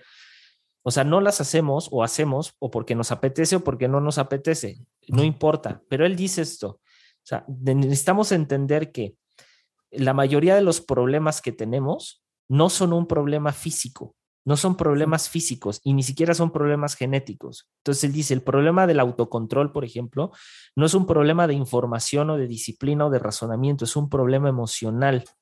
Y luego él dice, nos ponemos en acción, o sea, el cuerpo se pone en acción solamente mediante la emoción. El cuerpo no se pone en acción por sí solo, se pone en acción solo mediante la emoción, porque la acción es emoción. La emoción, dice, es el sistema hidráulico biológico que impulsa a nuestro cuerpo a ponerse en absoluto movimiento. Claro, claro. O sea, pensemos en las motivaciones de, las distintas personas, metamos un ratito en la cabeza de distintas personas, ¿por qué quiero bajar de peso? ¿Por qué quiero alcanzar mi peso? ¿Por qué quiero ir a hacer ejercicio? Y hablando de la parte del romance, como lo hablamos en el episodio pasado, es ¿qué tengo que hacer para conquistar a esta chica? Y entonces, ¿qué hace? Mi cuerpo en la emoción se acciona. Hablando del cuerpo, aquí es, es, justo lo que vemos y lo que dice Heidegger. Hey, es, van, van al parejo, ¿no? O sea, como que qué importante entender eso. Y también e, es. Está relacionado, me hiciste pensar, ¿no? De, la salud eh, física y la salud mental, cuando se separan, pero también por un lado eh, me hizo acordar esto de la salud mental, que también tiene que ver con el cuerpo, que, por ejemplo, este, el, mindfulness, las meditaciones guiadas, etcétera. Mira, mira, mira, de mindfulness, de David López no vas a estar hablando. No, no, es, cierto, es broma, es broma, dale. Jamás me atrevería. Le mandamos un saludo al, David. Claro, em, al, al, al, pastor progre no, no, critico, digamos, al mindfulness, nada más. A mí eh, algunas veces eh, he escuchado algún tipo de meditaciones guiadas, esas cosas. Hoy por hoy no, estoy tan en esa, pero, pero más allá de eso, creo que, está hecho y está guiado y, se suele usar, ya no como en la antigüedad o en, otras culturas, que, que se usaba para aislarse de este sistema productivo, sino se usa para poder ser más rendidor en este sistema productivo. O sea, la, que te venden es, bueno, dedicar un tiempo, por ejemplo, a la mañana o a la tarde o lo que sea, a la noche, separa un tiempo para despejar la mente, para meditar, para hacer yoga, para hacer esto, para hacer lo otro, y después reinsertate con todo en el sistema eh, productivo, no para que te separes de ese sistema. Como que inclusive en ese caso está pensado para eso. Lo mismo pasa con, con lo físico. O sea, todo está guiado sí, podemos hacerlo, podemos distendernos, podemos liberarnos. si querés hacer un hobby, todo, todo está guiado para que no nos salgamos de ese, de ese status quo. Y a veces es un poco frustrante pensarlo así, pero es deprimente, pero es así. Eh, como lo dice nuestro querido también muy mencionado, Darío Z, Darío Stanhriver. Qué apellido tan eh, raro, ¿eh? By the way. Stanhriver. sí, sí, sí. Un apellido judío que él dice que nosotros somos la, gasolina, la, nafta de este sistema, los seres humanos, las personas, y en especial los que trabajamos. Somos lo que hace que la maquinita siga funcionando y siga produciendo y produciendo y produciendo y produciendo y contaminando y, y siendo lo, que, lo que lleva adelante toda la, la rueda de este sistema. Somos nosotros, somos lo que le da de comer al sistema. Somos el alimento para que la rueda siga funcionando. Algo más deprimente que eso no puedo decir, me parece.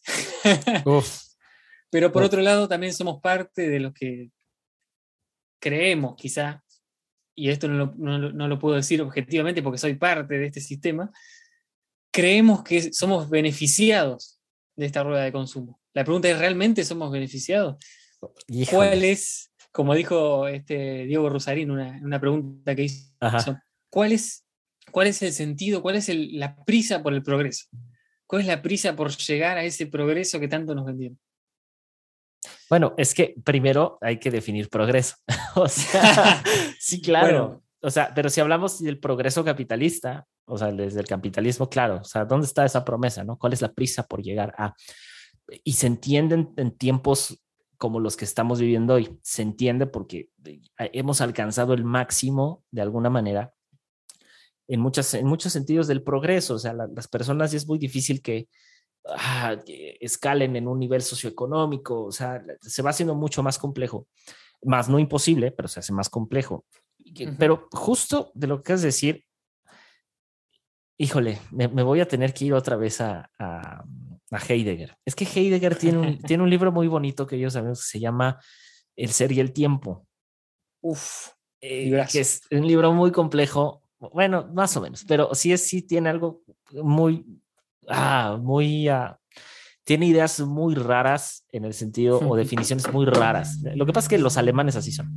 Entonces, hay algo. Son jodidos. Sí, sí, sí. Hay, hay, algo, hay algo muy interesante que justo ah, habla, habla Heidegger. Dice que hay que entender, o sea, las relaciones entre cuerpo, sujeto y mundo. Son tres cosas diferentes: cuerpo, sujeto y mundo. Y él da ya, entonces después empieza a partir todo un análisis precisamente de qué es el cuerpo, qué es el sujeto y qué es el mundo.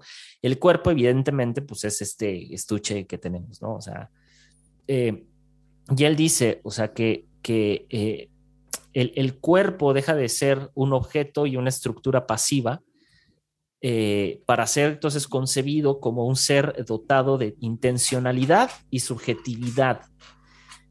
Y que, que todo el mundo dirá, ¿y esa jalada qué, no? Bueno, o sea, es, el cuerpo, es decir, el cuerpo no siempre eh, va a ser este ente animado, el cuerpo tarde o temprano va a seguir siendo un cuerpo, pero va a ser inerte, va a morir.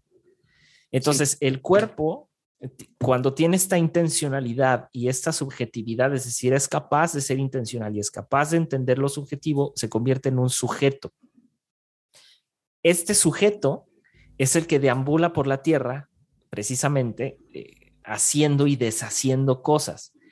Pero luego de eso pasa a la parte del sujeto y el mundo. Y el sujeto y el mundo ya tiene que ver muchísimo con que mi corporalidad, mi emocionalidad, mi subjetividad y mi capacidad de acción, cómo se relacionan con el mundo y el mundo cómo se relaciona conmigo. De ese, todo ese estudio que hace en el libro, viene esta justamente esta es la idea de que el ser únicamente es hasta en tanto muere. Porque cuando es, es decir, cuando, cuando, cuando e, e, ese cuerpo sigue siendo un sujeto en la Tierra activo y vivo, tiene toda la posibilidad de ser lo que quiera. ¿Qué quiere ser? ¿Astronauta? Sea astronauta. ¿Qué quiere ser? ¿Físico-culturista? Dale. Pero solo vas a terminar de ser hasta que mueras. Y cuando mueras, entonces fuiste, vamos a llamarlo así. Entonces, precisamente cuando él habla sobre el cuerpo y la idea del Dacien, que el Dacien es esta idea de lo corpóreo, este Dacien entra en esta especie de, eh, perdón, Dasein, no Dasein, perdónenme, Dasein entra en esta especie como de lo corpóreo, pero lo corpóreo ligado precisamente a todas estas cosas tan subjetivas. Y, justo es eso. Entonces, mm. ¿qué, qué, ahorita decías, qué tan privilegiados entonces somos, por ejemplo, con el, con el capitalismo? Es que si lo analizamos así, o sea, lo analizamos desde la parte de Heidegger, es como depende, depende de dónde quieras ver el beneficio. O sea, si el beneficio únicamente es un beneficio económico social, pues vemos. Sí. Pero beneficios hay un montón. O sea, el beneficio de yo poder salir a caminar y comprar algo en, en el supermercado, lo que sea, el beneficio pues es no va a morir de hambre. Y es el mismo beneficio de trabajar. Y, y, y, creo que es justamente escuchando a Diego Rusarín, Diego Rusarín lo habla desde el punto de vista del capacismo. O sea, él lo ha dicho muchas veces que tiene un hijo que tiene, pues, eh, tiene ciertos problemas eh, y, precisamente que él se le hace injusto que en un, un, mundo que solo obedece a las personas que están bien físicamente, bien ahora sí en su corporalidad, pues que la gente que tenga una capacidad diferente se vea mermada. Y claro, eso es súper injusto, porque debería de haber apertura a, a trabajos dignos, muy bien pagados, pues para este tipo de personas. Pero si no hay trabajos bien pagados para las personas. Para nadie. Para nadie. O sea, es como, si es un poco utópico. Entonces, por eso te decía, ok, vamos, ¿desde qué punto de vista lo estamos viendo? Y justo ahorita, esta parte del, del capacismo que me llama muchísimo la atención y que tiene que ver con el cuerpo, es qué tan injusto es la naturaleza y qué tan injusto es, puede llegar a ser nosotros mismos como seres humanos que que todavía llenos de, de, full capacidad en todos los sentidos, ¿no? O sea, eh, afortunadamente tú y yo, Santi, creo que no, no, tenemos ninguna capacidad diferente o ninguna discapacidad, ¿no? Pero qué injusto es, o sea, el habitar en un mundo donde la, la, la esta capacidad diferenciada se ve eh, traducida como en una sí, como en una merma, como en una, no sé cómo explicarlo, como en una especie de resta social, ¿no? De a estas personas, en una desigualdad, ajá, o sea, es que, pero es una desigualdad corpórea, ¿sabes? Eso es complicado. Sí. y también esta desigualdad, o sea, nuestra, nuestra capacidad, vos decías, bueno, nosotros tenemos, digamos, una sana capacidad vital, física y, mental y hasta, no es, no es poco valioso también, creo, emocional. Y sin embargo, también recuperando un poco ahí lo que decía Rosarín, de, estas desigualdades, sin embargo, no sé si realmente eh, nuestra sociedad piensa o se enfoca en las necesidades físicas del prójimo. O sea, yo hoy estaba viendo que hay creo que un 58% de pobreza en Argentina hoy por hoy, que es un récord, ¿no? Y mm, no sé hasta qué punto esas desigualdades, porque hoy por hoy podemos decir, no tenemos posibilidades, tenemos esto, tenemos lo otro, sí, pero no, no todos, es más, te diría que, no sé, la mayoría de la población mundial, no. Estamos, la mayoría de la población mundial está sin las capacidades de tener esa fuerza vital o de desarrollar esas, esas posibilidades que, te da el mundo moderno. También hoy estaba viendo un documental de, sobre la guerra que se está dando, que nadie habla de esa guerra, ¿no? Porque también hay cuestiones políticas detrás de la guerra de Yemen, financiada por Estados Unidos. Eh, bueno, también no es, no es novedad. ¿A quién importa? también. No, no, no, a quién importa, no es novedad financiada por Estados Unidos. no, obvio, ¿no? Pero pero yo no sabía, por ejemplo, de esa guerra, me enteré hoy. Y obviamente que lo de, Ucrania es terrible y, bueno, ya hablamos de la guerra en otro episodio, pero digo, esa gente, hay un montón de gente ahí que por el bloqueo que se dio por la guerra, literalmente se están, muchos se están muriendo de hambre, bueno, eh, hay un montón de, cosas de corrupción ahí. Pero el tema de la alimentación, de la desigualdad en la alimentación a nivel mundial, también tiene que ver con esto de los cuerpos es con por qué nos enfocamos tanto como sociedades en, nuestros propios beneficios corporales y no, no, no te digo un poquito, cero, en, las necesidades básicas del resto de la población. O sea, decían ahí que eh, uno de los, de los que trabaja en un hospital, que era un voluntario en Yemen, no tiene mucho que ver con el tema, quizá parece, pero eh, al final sí. ahorita, lo ligamos, tú, Pero me quedó, me quedó eso ahí en la cabeza. Y este hombre que trabajaba en el hospital como voluntario decía, con un sueldo de, alguien, de un secretario de la ONU, se podría eh, facilitar eh, las, las, herramientas médicas, no me acuerdo lo, que dijo, durante un año para todas estas familias, eran un montón de familias. Por un sueldo de un secretario de la ONU, decía. Dios Entonces, mío lo que decía, esto es una decisión política, ¿no? Y yo creo que que haya cuerpos menospreciados como si fueran cosas y que haya cosas que tengan más valor que personas, es una decisión política también. Y tiene que ver con la política de, los cuerpos. Los cuerpos consumen y hoy por hoy vivimos en un mundo que va camino al, al, a las, ¿cómo decirlo? Sobrepoblación, no me gusta tanto la, palabra lo que, para lo que se usa, pero sí para una escasez de alimentos. Una escasez de alimentos que, que se podría evitar. Eh, sí, 100%. Ahora, aquí el tema es eh, justo lo que decías, o sea, ¿cómo, cómo le, hemos dado mayor importancia al, a, lo, propio, al, al, al, cuerpo propio, que a lo demás, ¿no? O sea, claro, o sea, eh, esto es, esto es, muy, esto es muy arcaico, es muy, o sea, desde de, tiempos de las primeras civilizaciones, o sea, eh, por supuesto, el, el, el, el, que tiene el garrote más grande, el que tiene el martillo más grande, va, el arma más grande, va a terminar sometiendo a los demás. O sea, y, sabemos que el, el, dinero, el poder, pues es una de las armas más fuertes hoy por hoy. O sea, el dinero, dinero mueve tanques, chavos. O sea, eso es, es lo que quiero decir. Entonces, qué loco. Que sí, o sea, eh, eh, y, y, ok, volvemos a lo mismo. El dinero, así como el cuerpo mismo, puede utilizarse para, para el bien y también para el mal. ¿A qué voy?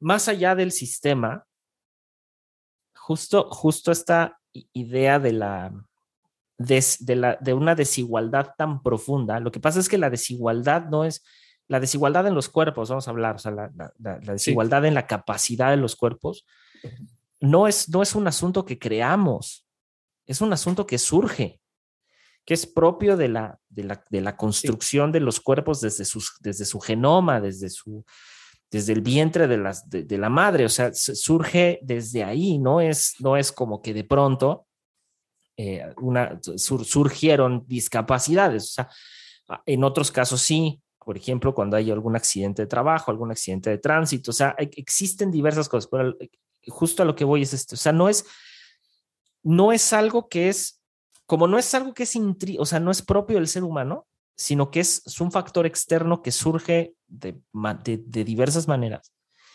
No lo podemos concebir como tal hasta en tanto nos pase.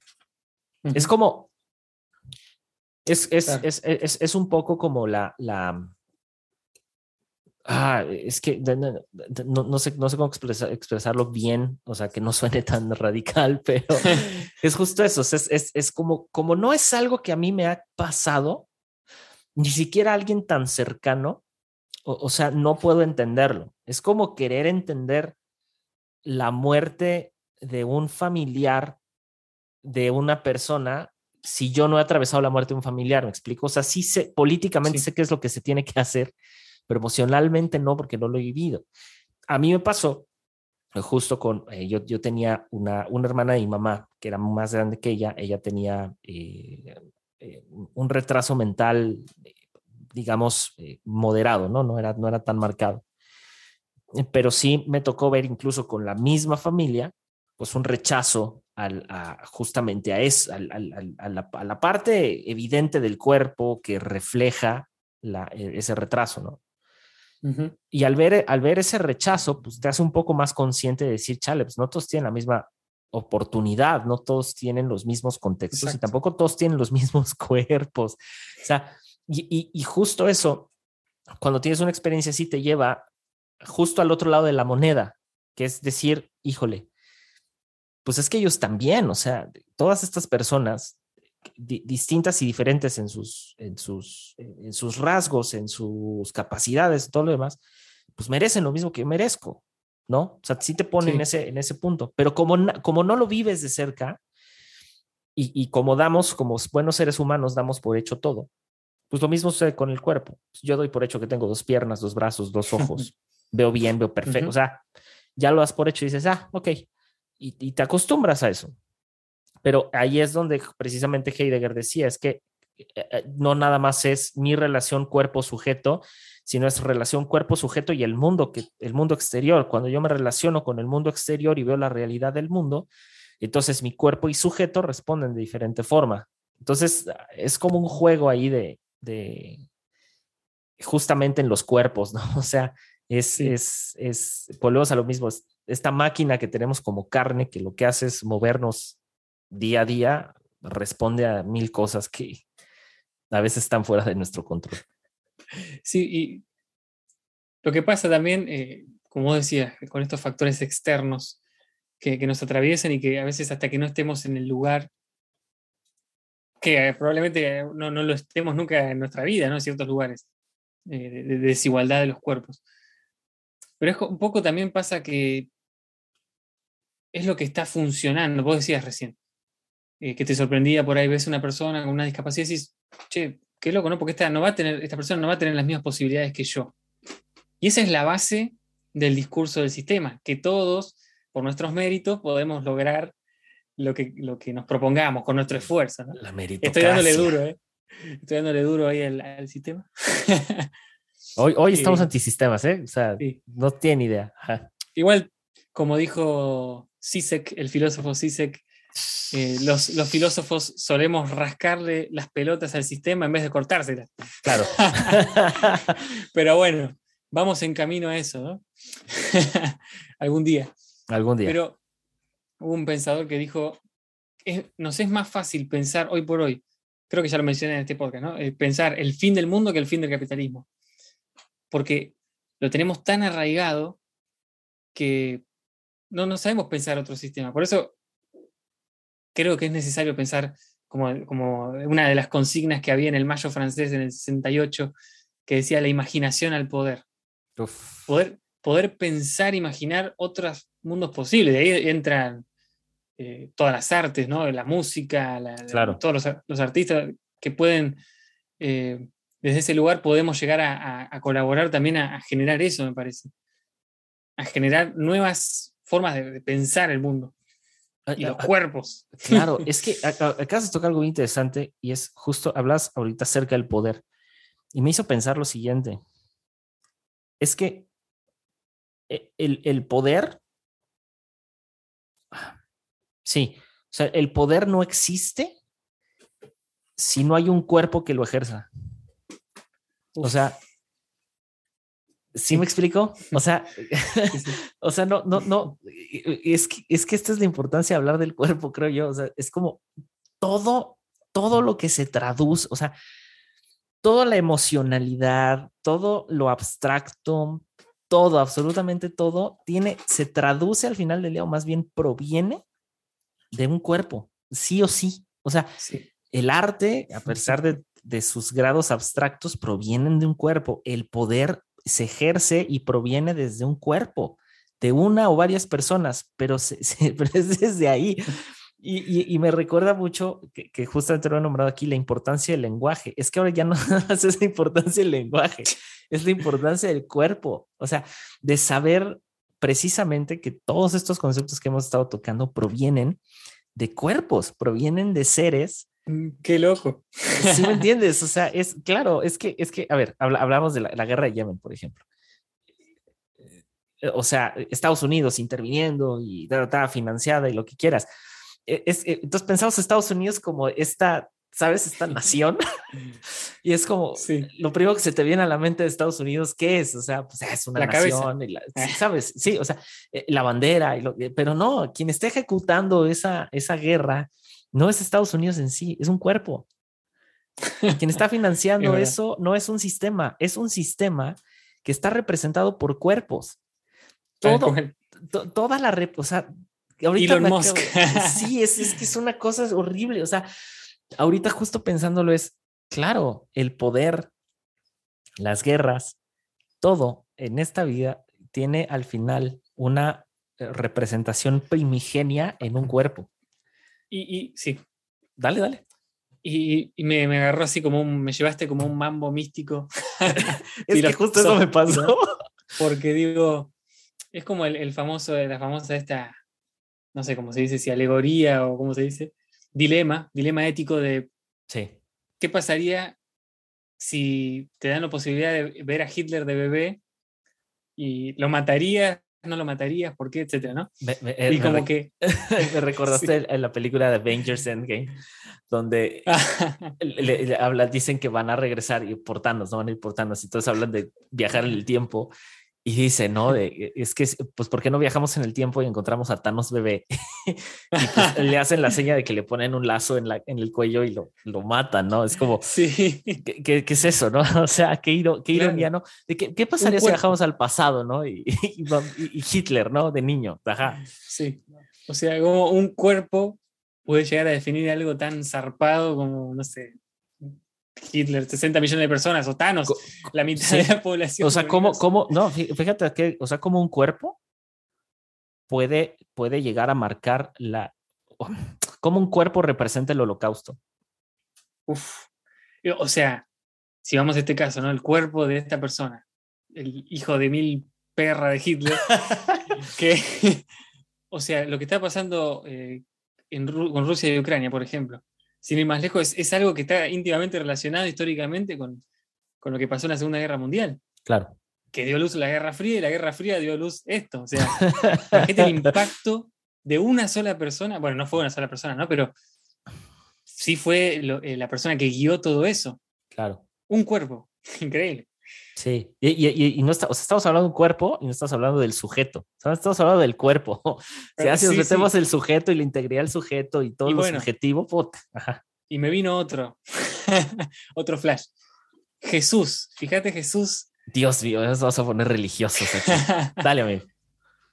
Y esta, lo fuerte que es la idea para nosotros de que Jesús nunca se encontró el cuerpo. O sea, por supuesto, supongamos que Jesús, eh, según la teoría cristiana, resucitó. Ajá. Según el punto de vista ateo, no, eh, no sé, no sé, no se sabe qué pasó con el cuerpo. Pero lo, que sí sabemos es que nadie sabe dónde terminó el cuerpo físico de Jesús y lo que ese cuerpo representó. Porque si el cuerpo de Jesús aparecía, por ejemplo, supongamos que Jesús eh, no era un, no resucitó, entonces su cuerpo apareció en algún lugar, se acabó, cambió la historia de la humanidad. Porque, pero como el cuerpo no está, ya sea porque resucitó o porque no sabemos qué pasó, ese simbolismo cambia toda una concepción del, del mundo. Hasta ese nivel llega, ¿no? ¿Por qué a nosotros nos sorprende que el cuerpo de Jesús desapareció? Se fue al cielo o lo que sea. Se sumó es como, tiene un simbolismo muy fuerte la imagen, el cuerpo, lo que representa un cuerpo, ¿no? Sí, es que, es que justo, justo es eso. O sea, cuando empiezas, volvemos a lo mismo, cuando empiezas a escarbarle a, temas como este, terminas metiéndote en, cosas que dices, espérate, o sea, ¿cómo? Y, justamente hay, una, hay una cosa que, se, que se le denomina el reproche de Sartre a Heidegger que el reproche precisamente va en, una cosa que es el olvido del cuerpo. Y el olvido del cuerpo consiste más o menos en ah, estos debates eh, contemporáneos sobre eh, el cuerpo como un ente central de, investigación, ¿no? Y justo hablan sobre, em, sí, cómo el cuerpo es precisamente capaz de manipular eh, eh, su mundo inmediato. O sea, volvemos a lo mismo. O sea, el mundo inmediato tuyo y mío se modifica a través de nuestras acciones, a través de lo que ejecutamos como seres humanos, como sujetos y como cuerpo. Y una de las cosas que Sartre le decía a Heidegger es precisamente es, que el, el, cuerpo, por ser simple cuerpo, no es un cuerpo. O sea, el cuerpo, por el hecho de existir, no es un cuerpo, sino que se necesita la voluntad para que el cuerpo sea un cuerpo y se necesita y empieza, empieza a meter el rollo de que necesita la vida y no sé qué, bla, bla, bla. Y Heidegger le dice, o sea, prácticamente le termina diciendo, espérate, espérate, espérate, espérate. O sea, es que, es que no es nada más el cuerpo porque es el cuerpo, sino es que es el cuerpo que termina siendo un sujeto y que para ser sujeto necesitas pues todas estas ondas abstractas que provienen de distintos, de distintos impulsos. Y aquí es donde empieza a ver precisamente como que las filosofías existenciales, ¿no? De, sí. Que ahí viene alrededor de la preocupación, por ejemplo, del cuerpo en la sexualidad, la preocupación del cuerpo, el poder, la preocupación del cuerpo y, este, y la estética, y la cuestión de la, preocupación del cuerpo y la belleza y, la, ética. Y entonces viene todo este relajo de, pues es que sin cuerpo no puedes ejercer ninguna de estas. O sea, entonces prácticamente la existencia, o sea, la, en otras palabras, la existencia del ser humano como ser humano no únicamente es una existencia corpórea, porque si solamente fuera corpórea, entonces no necesitaríamos todo lo que tenemos hoy ahorita. O sea, no necesitaríamos un sentido de la belleza, no necesitaríamos un sentido de lo estético, no necesitaríamos un sentido de la ética, sino solamente seríamos así, sueltos en el universo. Y pues no es tan así, ¿no? O sea, justo por eso Heidegger para mí termina siendo como este pensador que termina poniendo como las bases centrales de decir, hey, el cuerpo es algo sobre el cual, o sea, se ejerce una cantidad de cosas Y de ahí su obra, ¿no? Que es ser, El ser y el tiempo, que es una cosa brutal, ¿no? Mira, no sabía eso de, que Sartre le, había hecho ese, ese, ese, análisis muy, muy piola. Me gusta Sartre, va, lo poco que, que investigué, leí, me parece re interesante también.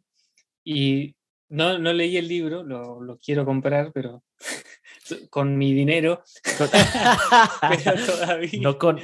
Oye, y, y, otra, hablando de los cuerpos, este, justo, justo eh, hace unos días en la oficina estamos teniendo un debate precisamente de eh, dos, eh, bueno, dos, otras dos abogadas, ¿no? Que precisamente estaban hablando de, de, de, de vender su cuerpo, por decirlo de alguna manera, pero, sabes, a través de estas como uh, aplicaciones o de estos sitios web como tipo OnlyFans y...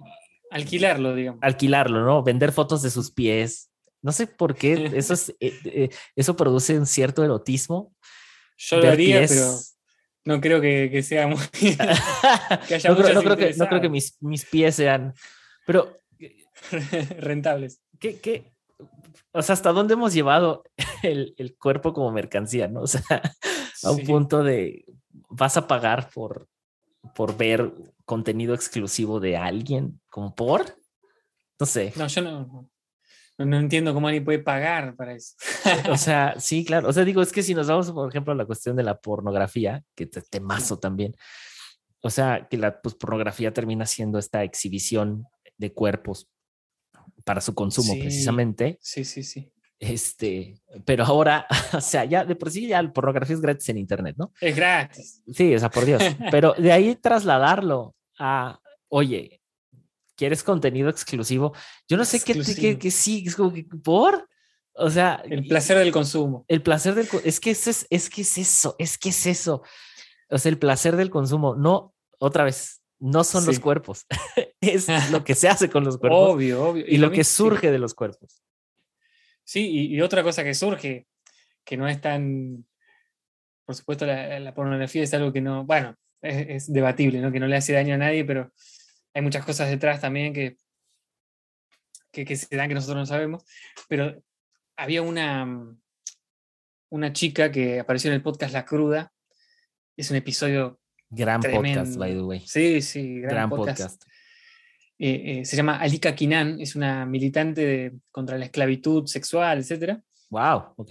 Y, sí, y ella estuvo trabajando, va, fue, por así decirlo, captada, no, la palabra no es raptada, eh, acá en, en, el sur de Argentina, y desde muy chiquita empezó a trabajar prostituyéndose, bueno. Cuando ya era grande, ella entre comillas, decidía quedarse ahí en el, lugar donde se prostituía por, porque no conocía otra vida, básicamente. Y bueno, pero una de las cosas interesantes que decía eh, en esta entrevista es que las personas que iban ahí, los hombres, lo que estaban haciendo en realidad, ella lo entendió después, era pagar para violar. Porque lo que estaban haciendo, si ah, entendemos violación como sexo contra la voluntad de otra persona o sin consenso, por así decirlo, deseo de ambas partes, mínimamente, ella decía, eso es violación, es abuso. Y ella lo hacía por una necesidad económica, porque no le quedaba otra. Y, decía eso muy fuerte, ¿no? Una violación pagada. En el mundo que vivimos, el dinero es eh, el, boleto para hacer absolutamente todo y poseer todo, inclusive el cuerpo del otro. Y, eso es lo, lo, fuerte también, ¿no? Y y lo que a veces pasar por encima del cuerpo del otro. No hay cosas muy fuertes en este mundo violento, pero pasar por encima del cuerpo del otro es fuertísimo. Es que, híjole, oh Dios, yo sabía que esto iba a dar como para 20 horas, pero ok. es que, es que, ah, me regresa Byung Chul Han. O sea, Byung Chul Han tiene, oh, eh, eh, eh, ah, tiene esta idea también de la sociedad del rendimiento, que tiene un poco que ver eh, justo con lo que dices, que es, o sea, la sociedad de trabajo y rendimiento no es una sociedad libre, sino es una sociedad que apunta a la explotación. Y él dice que cada individuo debe de cuidar su vida no como, no como su simple existencia, sino como algo sagrado. Dice, y que algo que se transforma constantemente, únicamente al explorar las ideas de cada uno. Pero él dice que el, el cuerpo llega a tal grado de autoexplotación donde uno se termina explotando a sí mismo y termina explotándose sin dominio propio.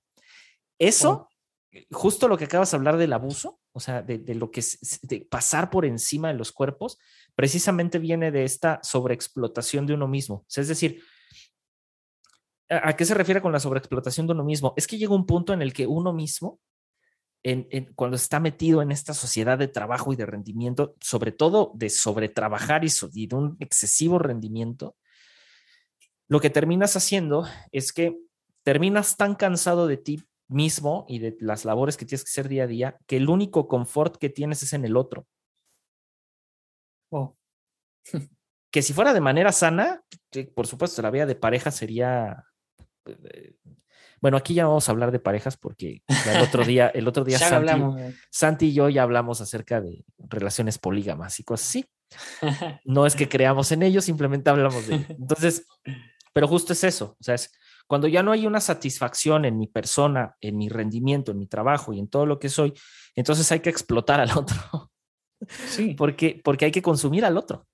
Y entonces encuentro paz, encuentro satisfacción en el otro y de ahí viene toda esta parte del abuso, ¿no? O sea, de, de justo también ahí hay eh, algunos testimonios, por ejemplo, hay, hay toda una serie de películas que estuvieron un tiempo en Netflix, creo, eh, que eso, precisamente es un documental que hablaba, eh, entrevistaban a varios artistas de, la pornografía, varias actrices ah, sobre todo, que creo que es After Porn Ends, algo así se llama pero eh, justamente sus experiencias y la mayoría coinciden de que eso es una, son abusos. O sea, la gente está consumiendo abuso sexual, ¿no? Obviamente hay matices, creo yo, eh, eh, y, y, evidentemente si tienes, si tienes un problema, querido amigo, con la pornografía, vete a revisar, por favor. O sea, vete a atender porque no está bien. Pero, pero justo es eso. O sea, justo es esa parte de, de, cuando ya uno no encuentra satisfacción en, en, uno por, este, por esta sobreexplotación de uno mismo, pues ¿qué es, qué es lo, conveniente? Pues decir, abusar. Ahora, desde el punto de vista de criminología criminalística hay algo bien interesante. Y es que en criminología criminalística, los abusos sexuales, en este caso, es el abusar de otro cuerpo, pero no solamente sexual, ¿eh? o sea, también el abuso de golpes y eso, no es, no es una cosa, o sea, no es un asunto del abuso en sí, sino es un asunto de dominio de dominar al otro, de someter al otro. Normalmente las violaciones no es un asunto sexual, ¿eh? o sea, la mayoría es un asunto de dominio, es un asunto de yo voy a dominar a la otra persona.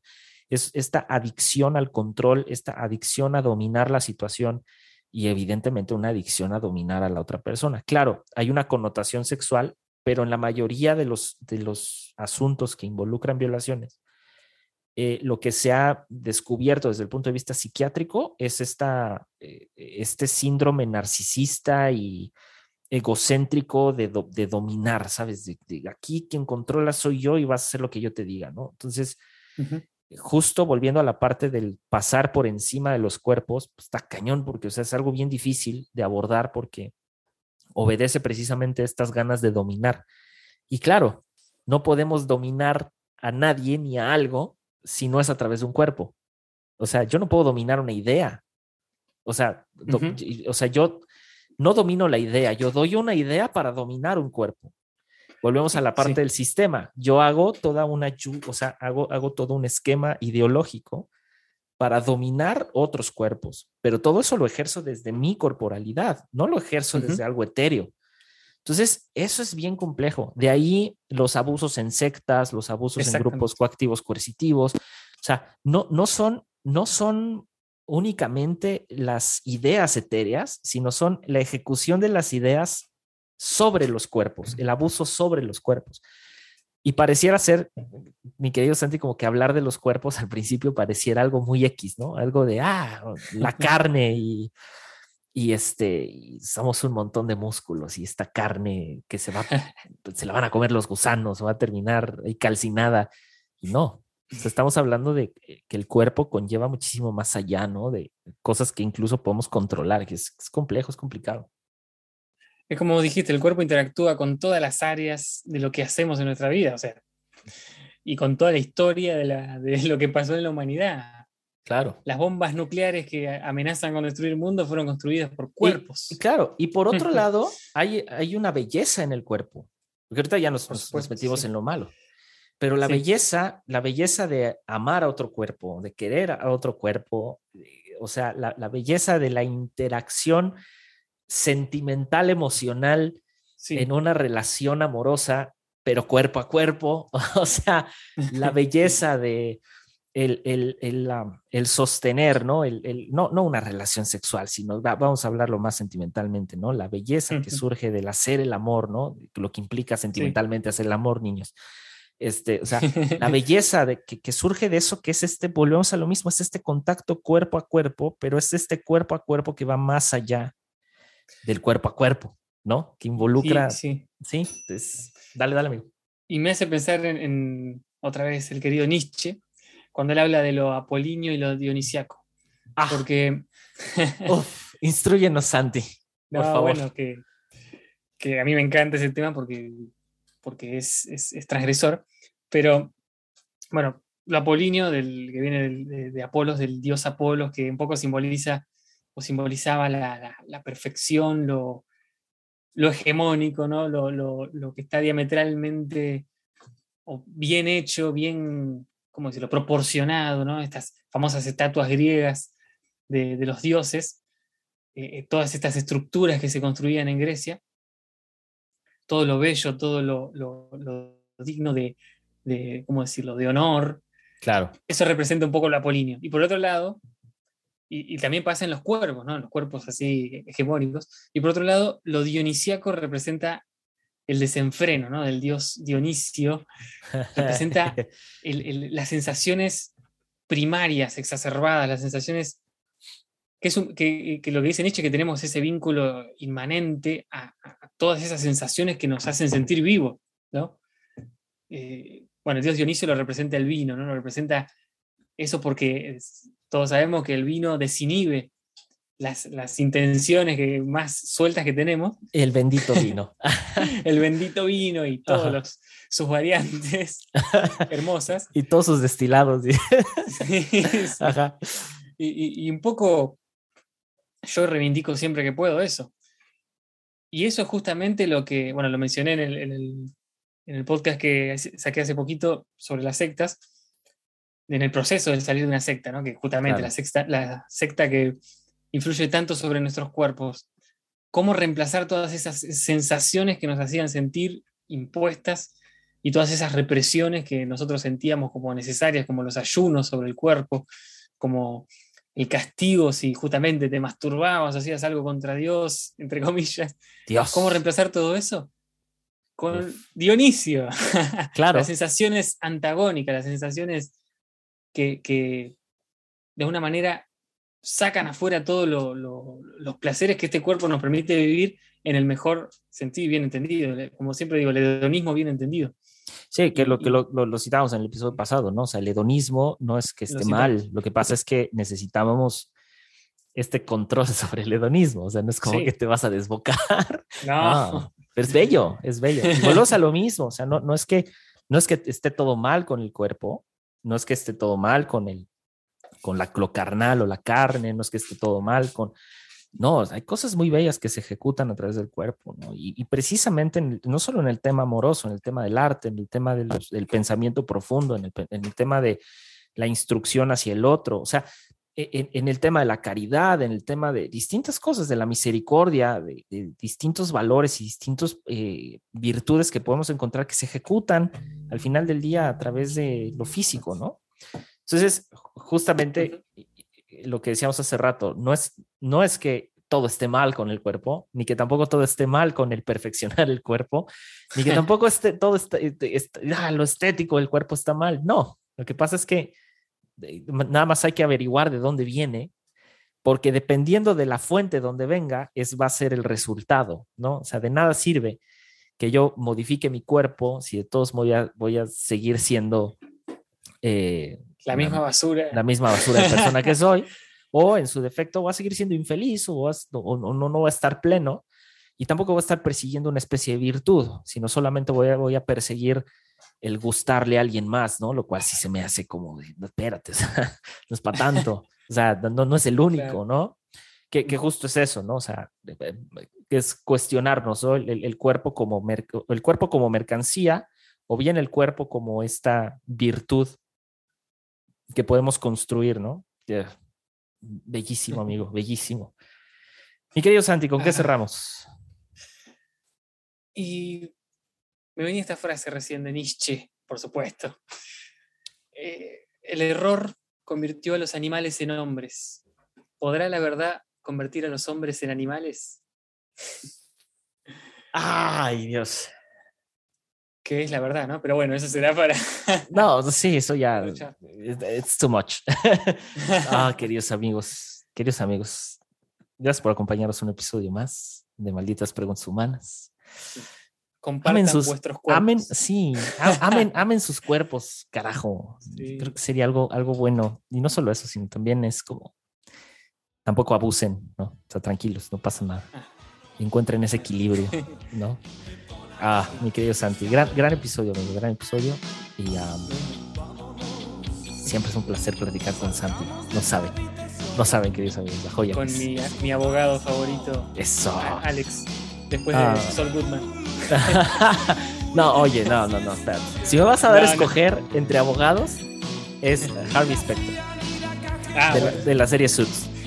Si me vas a dar a escoger, si no, no. Sí, sí, este. Pues queridos amigos, esto ha sido todo por hoy. Y nos vemos, nos vemos en la que viene. Chao.